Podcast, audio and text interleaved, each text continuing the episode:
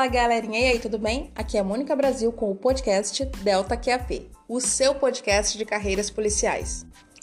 Oi, pessoal, então, hoje eu preciso ouvir vocês, né?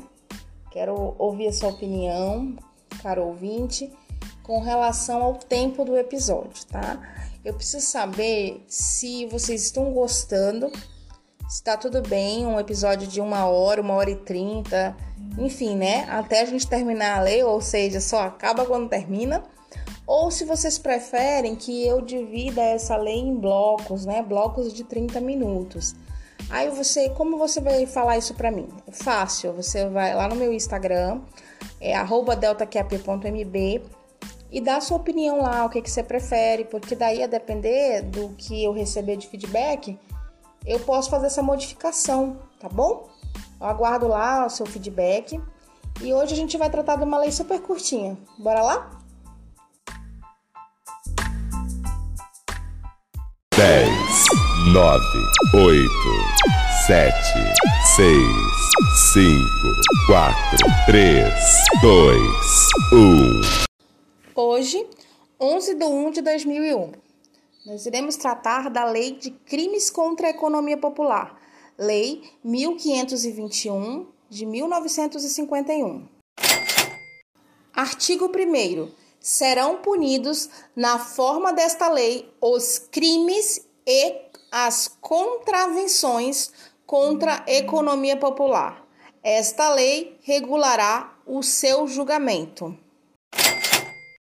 Artigo 2 São crimes desta natureza: 1. Um, recusar individualmente em estabelecimento comercial a prestação de serviços essenciais à subsistência, sonegar mercadoria ou recusar vendê-la a quem esteja em condições de comprá-la a pronto pagamento.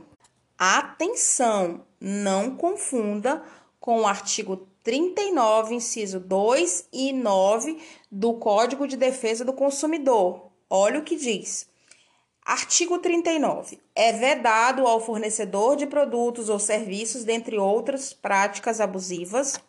Inciso 2. Recusar atendimento às demandas dos consumidores na exata medida de sua disponibilidade de estoque e ainda em conformidade com usos e costumes Inciso 9. Recusar a venda de bens ou prestação de serviços diretamente quem se disponha a adquiri-los mediante pagamento, ressalvados os casos de intermediação regulados em leis especiais. Uma outra lei que você não pode confundir é a Lei de Crimes contra a Ordem Tributária, onde diz o seguinte, no seu artigo 7 constitui crime contra relações de consumo, inciso 6 sonegar insumos ou bens, recusando-se a vendê-los a quem pretenda comprá-los nas condições publicamente ofertadas ou retê-los para o fim de especulação. Ei, atenção no inciso 2, hein? Já foi questão de prova. Inciso 2. Favorecer ou preferir comprador ou freguês em detrimento de outro, ressalvados os sistemas de entrega ao consumo por intermédio de distribuidores ou revendedores. Você não pode confundir com o artigo 7 da Lei de Crimes contra a Ordem Tributária, artigo 7, inciso 1. Vejamos constitui crime contra as relações de consumo 1. Um, favorecer ou preferir sem justa causa comprador ou freguês, ressalvados os sistemas de entrega ao consumo por intermédio de distribuidores ou revendedores. Galera, aqui eu diferenciei da seguinte forma, porque como método para não esquecer e não confundir. É, quando for crimes contra a economia, eu vou favorecer ou preferir em detrimento de outro, né, de outra pessoa, de um terceiro. E quando for crimes contra a ordem tributária, eu vou favorecer é, ou preferir sem justa causa, beleza? Inciso 3. Expor à venda ou vender mercadoria ou produto alimentício, cujo fabrico haja desatendido a determinações oficiais quanto ao peso e composição. Não confunda com o artigo 7, inciso 2 da Lei de Crimes contra a Ordem Tributária. Vejamos. Artigo 7 constitui crime contra relações de consumo. 2. Vender ou expor à venda mercadoria cuja embalagem, tipo, especificação, peso, composição esteja em desacordo com as prescrições legais ou que não correspondam respectiva classificação oficial. Tá, e como que eu fiz para não misturar as coisas? Na lei de crimes contra a economia popular, eu fixei na palavra de que aqui ela trata de produto alimentício.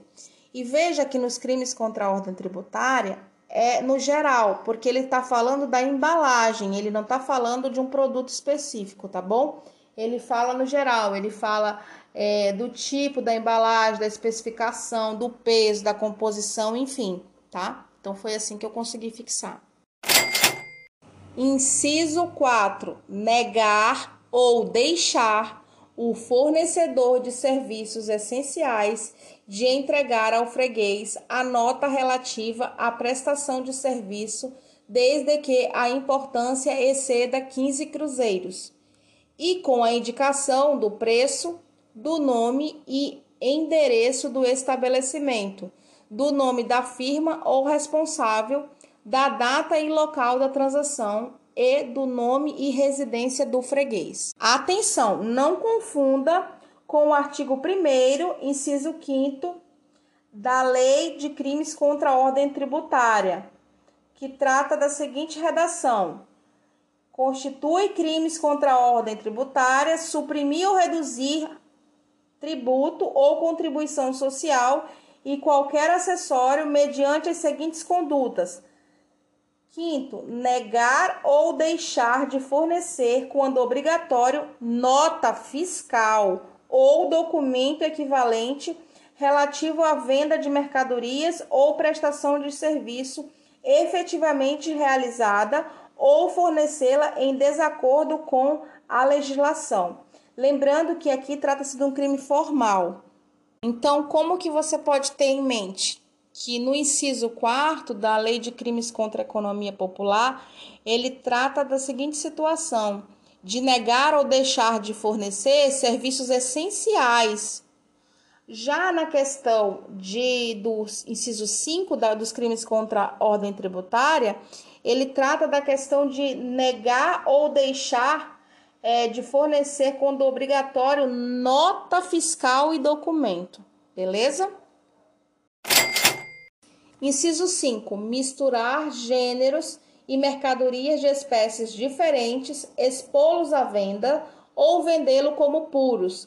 Misturar gêneros e mercadorias de qualidade desiguais para expô-los à venda ou vendê-los por preço marcado para os de mais alto custo. Inciso 6 transgredir tabelas de gêneros e mercadorias ou de serviços essenciais, bem como a exportação ou oferecer ao público ou vender tais gêneros, mercadorias ou serviços por preço superior ao tabelado, assim como não manter afixadas em lugar visível e de fácil leitura as tabelas de preços aprovados pelo órgão competente. E só para que você saiba que no artigo 41 do, C, do CDC diz o seguinte, que no caso de fornecimento de produtos ou de serviços sujeitos ao regime de controle ou de tabelamento de preços, aos fornecedores deverão respeitar os limites oficiais, sob pena de não o fazendo responderem pela restituição da quantia recebida em excesso monetariamente atualizado podendo o consumidor exigir a sua escolha o desfazimento do negócio sem prejuízo de outras sanções cabíveis. Inciso 7.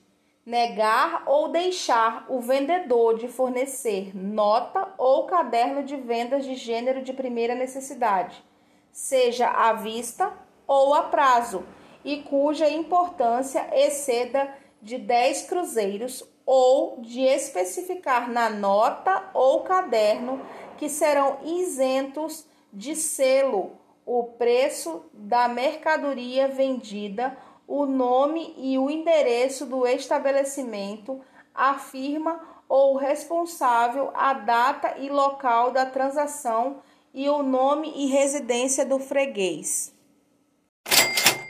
Inciso 8. Celebrar ajuste para impor determinado preço de revenda ou exigir do comprador que não compre de outro vendedor. Campeão de incidência esse inciso, hein, galera? Então vamos lá. Inciso 9. Obter ou tentar obter ganhos ilícitos em detrimento do povo ou de número indeterminado de pessoas mediante especulações ou processos fraudulentos. Bola de neve, cadeias, pichardismo e quaisquer outros equivalentes. Aí, atenção, atenção! Muito obrigado pela atenção. Atenção, galerinha. Agora eu vou compartilhar com vocês algumas informações que foram pegas lá do site que concursos é onde eu faço as minhas questões. Eu achei bem interessante, eu acredito que pode somar nos seus estudos aí, tá bom? Nós vamos tratar de três situações. Vamos falar do pichardismo, da bola de neve e das cadeias. O que você precisa saber sobre o pichardismo? Primeiro, que esse nome surgiu devido Manuel Severo Pichardo, que ficou famoso por aplicar o golpe da pirâmide na Itália, daí o nome pichardismo. E como é que funciona o modus operandi? Vamos lá. É simples. Consiste na promessa fraudulenta ao comprador do fornecimento de determinada mercadoria, depósito de valor, acesso a site, após algum tempo, restituir-lhe os valores pagos com muitos lucros em sistema de pirâmide, em que todos vão ficar ricos, milionários em pouco tempo. Beleza? E aí, gente, você também não pode esquecer que o pichardismo não tem nada a ver com a questão de pichação, de crime ambiental. Não vai trocar as bolas, beleza? Uma coisa é uma coisa, outra coisa é outra coisa. Então, não confunda. Mas atenção, pode vir na sua prova também o esquema Ponzi. O que, que é isso, esquema Ponzi? Um esquema Ponzi é uma sofisticada operação fraudulenta de investimento do tipo esquema de pirâmide que envolve o pagamento de rendimentos anormalmente altos, lucros, os investidores, as custas do dinheiro pago pelos investidores que chegaram posteriormente, em vez de receita gerada por qualquer negócio real. O nome do esquema refere-se ao criminoso financeiro italiano-americano Charles Ponzi ou Carlo Ponzi, tá bom? Então, anota esses dois nomes aí desses caras, desses golpistas, porque pode vir na sua prova tanto Charles Ponzi quanto Manuel Severo Pichardo. Mas lembra que tudo está relacionado à pirâmide financeira. Outra coisa que você não deve confundir e que tem que ter em mente a diferença entre o pichardismo e estelionato. Ela reside no número de vítimas. Se o crime atingir um número indeterminado de pessoas, estará caracterizado o delito previsto na Lei 1521 de 1951. Caso a vítima seja pessoa identificada, o crime cometido será de estelionato. A simples tentativa de obter ganhos ilícitos em detrimento de número indeterminado de pessoas já configura o crime de pichardismo. Portanto, para que se dê a consumação do pichardismo, não é necessário o recebimento da vantagem, sendo esta mero exaurimento do crime. Agora que já falamos o que, que é pichardismo e tudo, a diferença, os nomes principais, nós vamos tratar da bola de neve. A bola de neve ela é um sistema cooperativo onde a pessoa é levada a acreditar que na compra de um bilhete de pequeno valor poderá ganhar uma grande quantia ao induzir outras pessoas a adquirir bilhetes, de forma que, ao terminar sua cota de venda de bilhetes, será premiado. Diferente das cadeias. As cadeias são as correntes da felicidade, ou correntes da sorte, onde as pessoas são levadas a acreditar que colocando o seu nome no final de uma lista e remetendo dinheiro para o primeiro que consta dela, poderá formar uma nova lista e ganhar muito dinheiro. Inciso 10. Violar contrato de venda a prestações fraudando sorteios ou deixando de entregar a coisa vendida sem devolução das prestações pagas ou descontar destas nas vendas com reserva de domínio quando o contrato for rescindido por culpa do comprador quantia maior do que corresponde à depreciação do objeto. Inciso 11. Fraudar pesos ou medidas padronizados em lei ou regulamentos, possuí-los ou detê-los para efeito de comércio, sabendo estarem fraudados. Pena: detenção de seis meses a dois anos e multa de dois mil a cinquenta mil cruzeiros. Trata-se de um crime de menor potencial ofensivo, aplicando-se a Lei 9.099 de 95, competência do GCRIM cabe suspensão condicional do processo. Parágrafo único. Na configuração dos crimes previstos nesta lei, bem como na de qualquer outro de defesa da economia popular, sua guarda e seu emprego consideração como primeira necessidade ou necessários ao consumo do povo os gêneros, artigos, mercadorias e qualquer outra espécie de coisas ou bens indispensáveis à subsistência do indivíduo em condições higiênicas e ao exercício normal de suas atividades. Estão compreendidos nesta definição os artigos destinados à alimentação, ao vestuário e à iluminação, os terapêuticos ou sanitários, o combustível, a habitação e os materiais de construção. Artigo 3.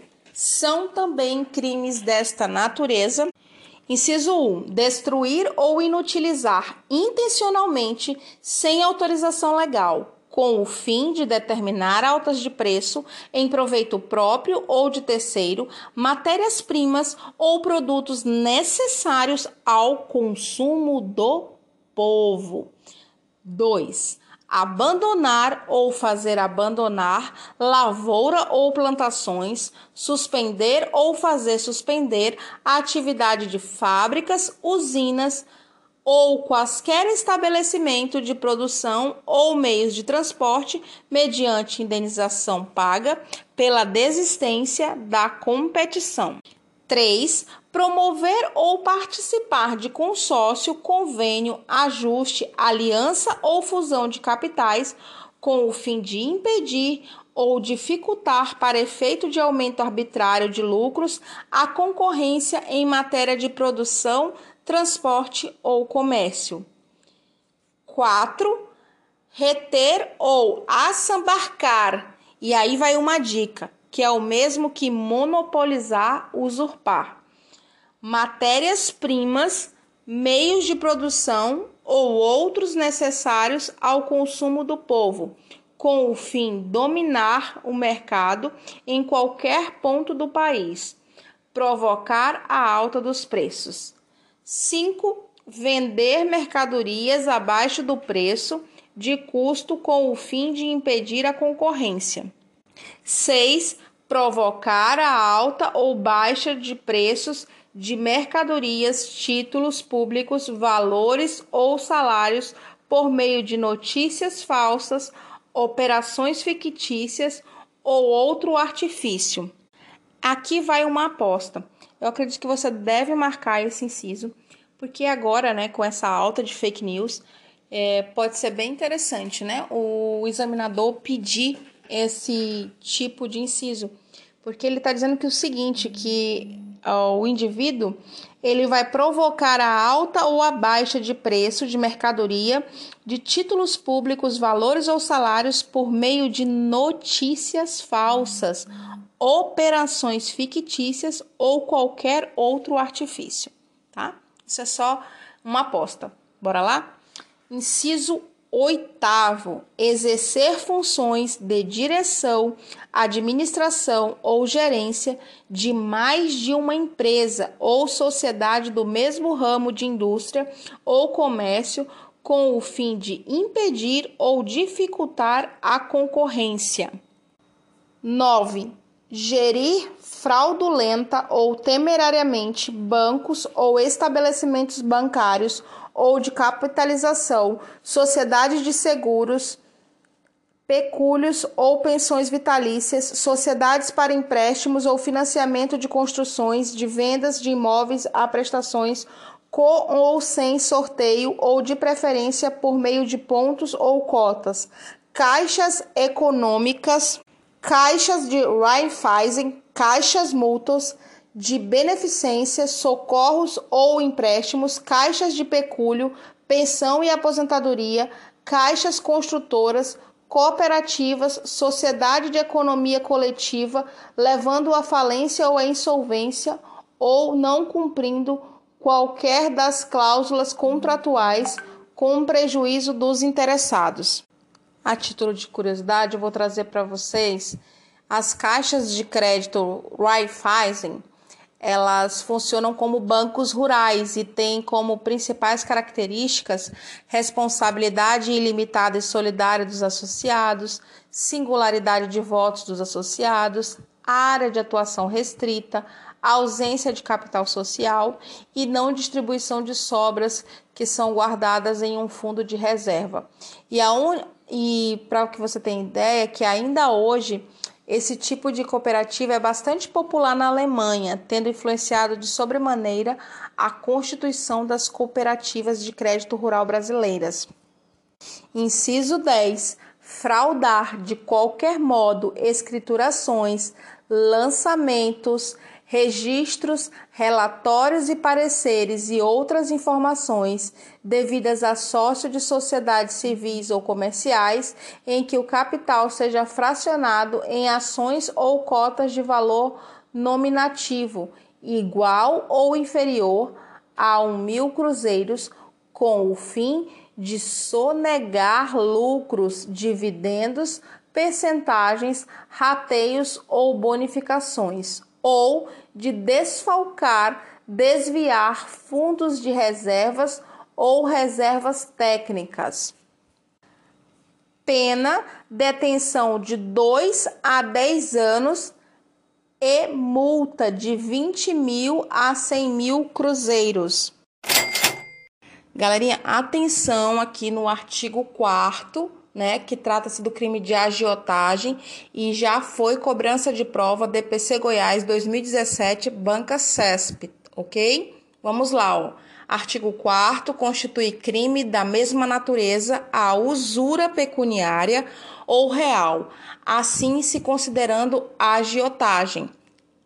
A linha A, cobrar juros, comissões ou descontos percentuais sobre dívidas em dinheiro superiores à taxa permitida por lei, cobrar ágio superior à taxa oficial de câmbio sobre quantia permutada por moeda estrangeira ou ainda emprestar sob penhor que seja privativo de instituição oficial de crédito. A linha B, obter ou estipular em qualquer contrato abusando da premente necessidade, inexperiência ou leviandade de outra parte, lucro patrimonial que exceda o quinto do valor corrente ou justo da prestação feita ou prometida,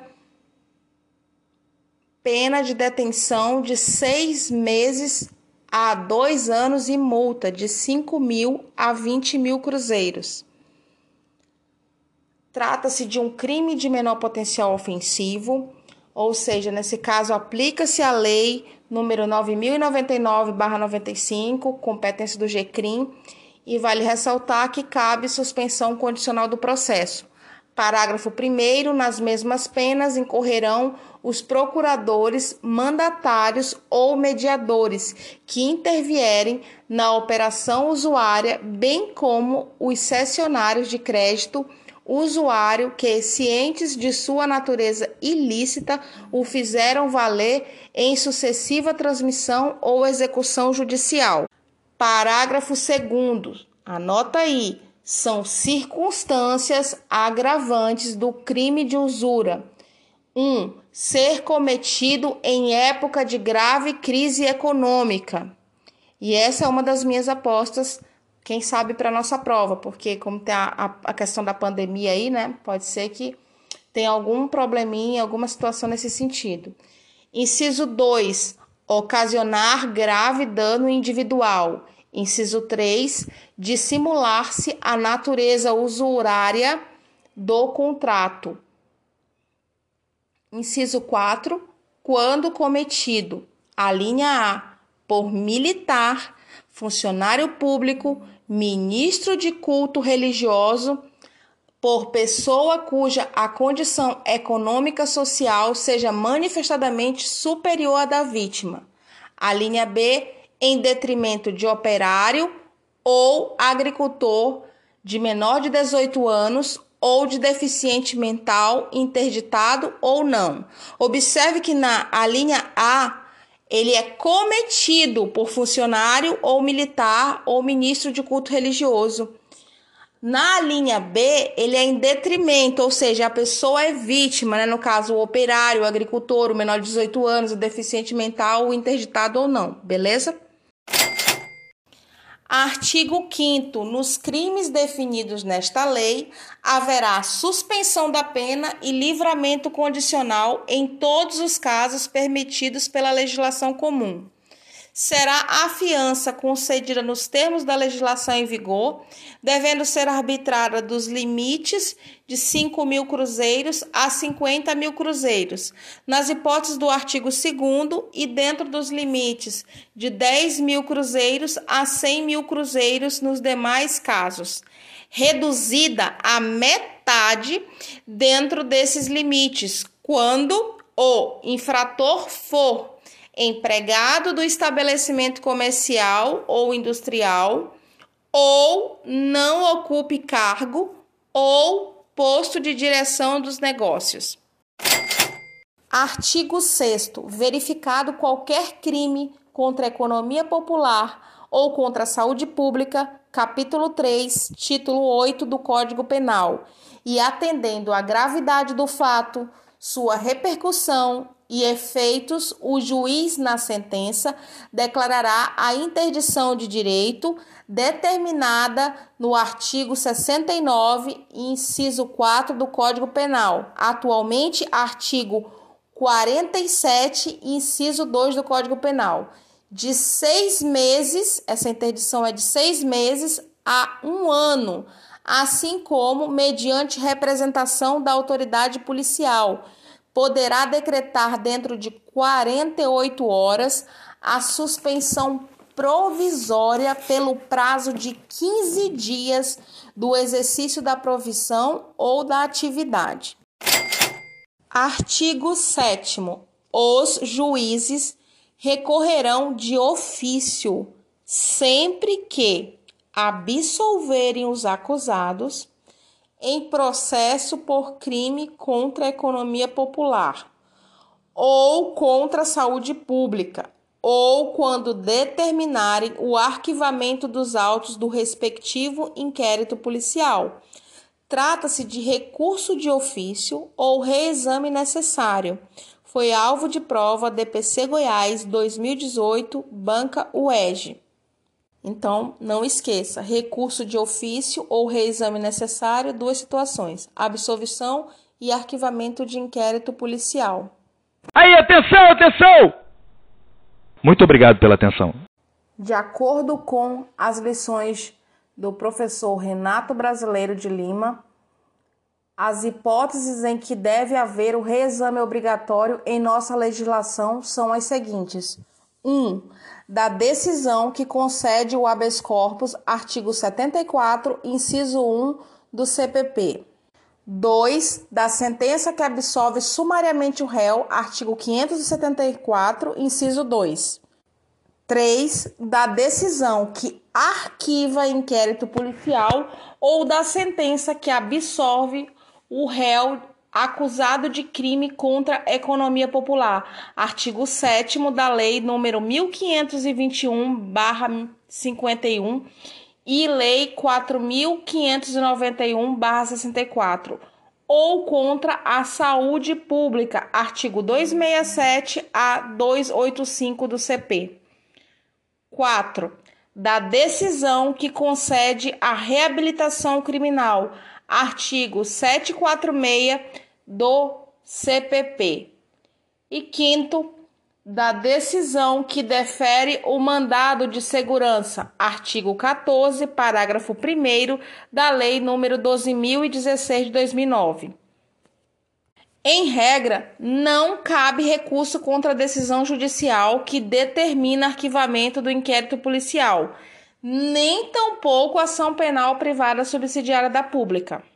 Ressalva importante quanto à recorribilidade deve ser feita quanto aos crimes contra a economia popular ou contra a saúde pública, hipótese em que há previsão legal de recurso de ofício, segundo o artigo 7 da Lei nº 1521/51, os juízes recorrerão de ofício sempre que absolverem os acusados em processo por crime contra economia popular ou contra a saúde pública ou quando determinarem o arquivamento dos autos do respectivo inquérito policial. Não se trata o recurso de ofício de um recurso propriamente dito, pois lhe falta característica da voluntariedade. Tem-se, pois, verdadeira condição de eficácia objetiva da decisão sendo que, nos casos em que a lei exige o recurso de ofício, a decisão só é apta a produzir seus efeitos regulares a partir da apreciação do feito pelo tribunal. Artigo 8. Nos crimes contra a saúde pública, os exames periciais serão realizados no Distrito Federal pelas repartições da Secretaria-Geral da Saúde e Assistência e da Secretaria da Agricultura, Indústria e Comércio da Prefeitura ou pelo Gabinete de Exames Periciais do Departamento de Segurança Pública e nos estados e territórios pelos serviços congêneres, valendo qualquer dos laudos como corpo de delito. Atenção a esse artigo, pessoal, tanto para a questão de processo penal quanto a questão da medicina legal em si, tá bom? Artigo 9 revogado. Artigo 10. Terá a forma sumária nos termos do capítulo 5, título 2, livro 2 do Código de Processo Penal, o processo das contravenções e dos crimes contra a economia popular não submetidos ao julgamento pelo júri. Parágrafo 1. Os atos policiais, inquérito ou processo iniciado por portaria deverão terminar no prazo de 10 dias. Atenção para esse prazo. Já foi cobrança de prova DPC Maranhão 2018 CESP. Aí, atenção, atenção! Muito obrigado pela atenção. Ei, presta atenção, não vai confundir isso, tá? Porque cai demais nas nossas provas. Prazo para conclusão do inquérito policial.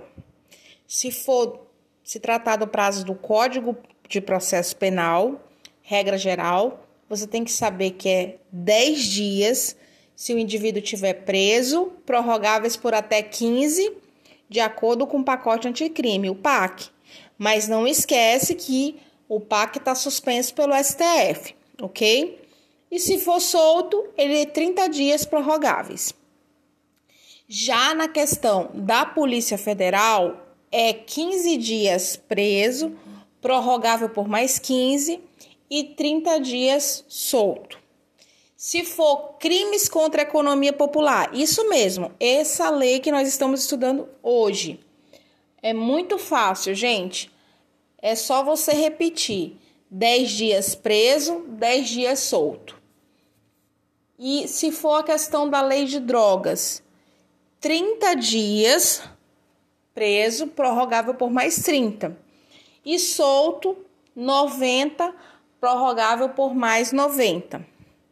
E por fim, no inquérito militar, 20 dias se ele tiver preso e 40 dias se ele tiver solto, prorrogável por mais 20 dias. Parágrafo 2. O prazo para o oferecimento da denúncia será de dois dias, esteja ou não o réu preso. Aí, atenção, atenção! Muito obrigado pela atenção. Não confunda, galerinha, os prazos para o oferecimento da denúncia. Veja que no CPP e no CPPM é cinco dias para quando o réu está preso e 15 dias quando ele está solto. Na lei de drogas e nos crimes eleitorais é 10 dias quando ele está preso e 10 dias também quando ele está solto. E na nossa lei que a gente está estudando hoje, os crimes contra a economia popular é dois dias apenas, dois dias preso ou dois dias solto.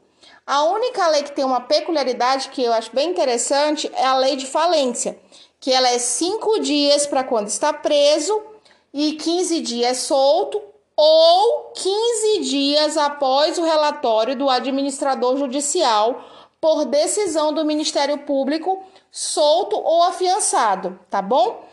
Então, agora você presta bem atenção, porque os prazos da lei que a gente está estudando são prazos especiais. Porque você observa que para a conclusão do inquérito preso ou solto é 10 dias improrrogáveis. E para o oferecimento da denúncia, tanto faz ele preso ou solto, é apenas dois dias. Parágrafo 3. A sentença do juiz será proferida dentro do prazo de 30 dias, contados do recebimento dos autos da autoridade policial. Artigo 536 do Código de Processo Penal. Parágrafo 4. A retardação injustificada, pura e simples, dos prazos indicados nos parágrafos anteriores importa em crime de prevaricação, artigo 319 do Código de Processo Penal.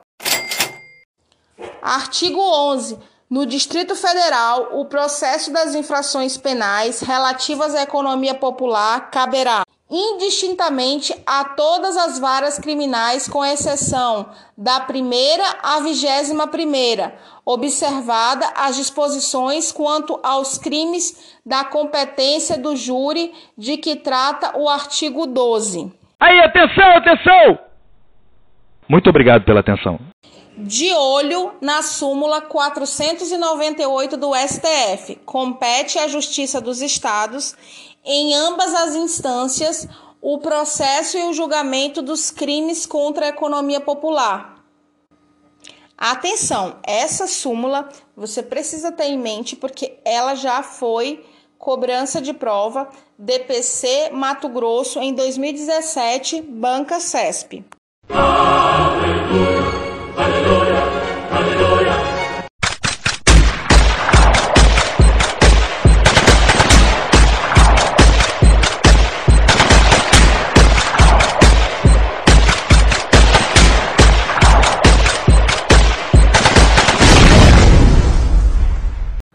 Galerinha, eu vou deixar aqui um dever de casa para vocês. Toda vez que vocês lerem essa lei, é, vocês tentam ler junto com a lei de crimes contra a ordem tributária, que é super curtinha também, é, porque daí você vai ter uma noção, né, de estar tá sempre fazendo essa comparação, tá bom? São duas leis que a gente já tem aqui no podcast, que são é, esse episódio e o episódio 3. É, confesso que o episódio 3 está bem longo, porque ele está bem completo também. Se você não quer, assim, tipo, ou não tem muito tempo, vai direto mesmo para lei seca e dá uma papirada rapidinho, tá? Para fazer aquela revisão marota, que eu acredito que vai te ajudar bastante, tá? Quem ainda tiver alguma dúvida, alguma coisa, é só é, entrar em contato com a gente no Insta e eu vou ficar aguardando ansiosa a resposta de vocês do questionamento que eu fiz logo no início do episódio, tá bom? Tchau, tchau. Até mais.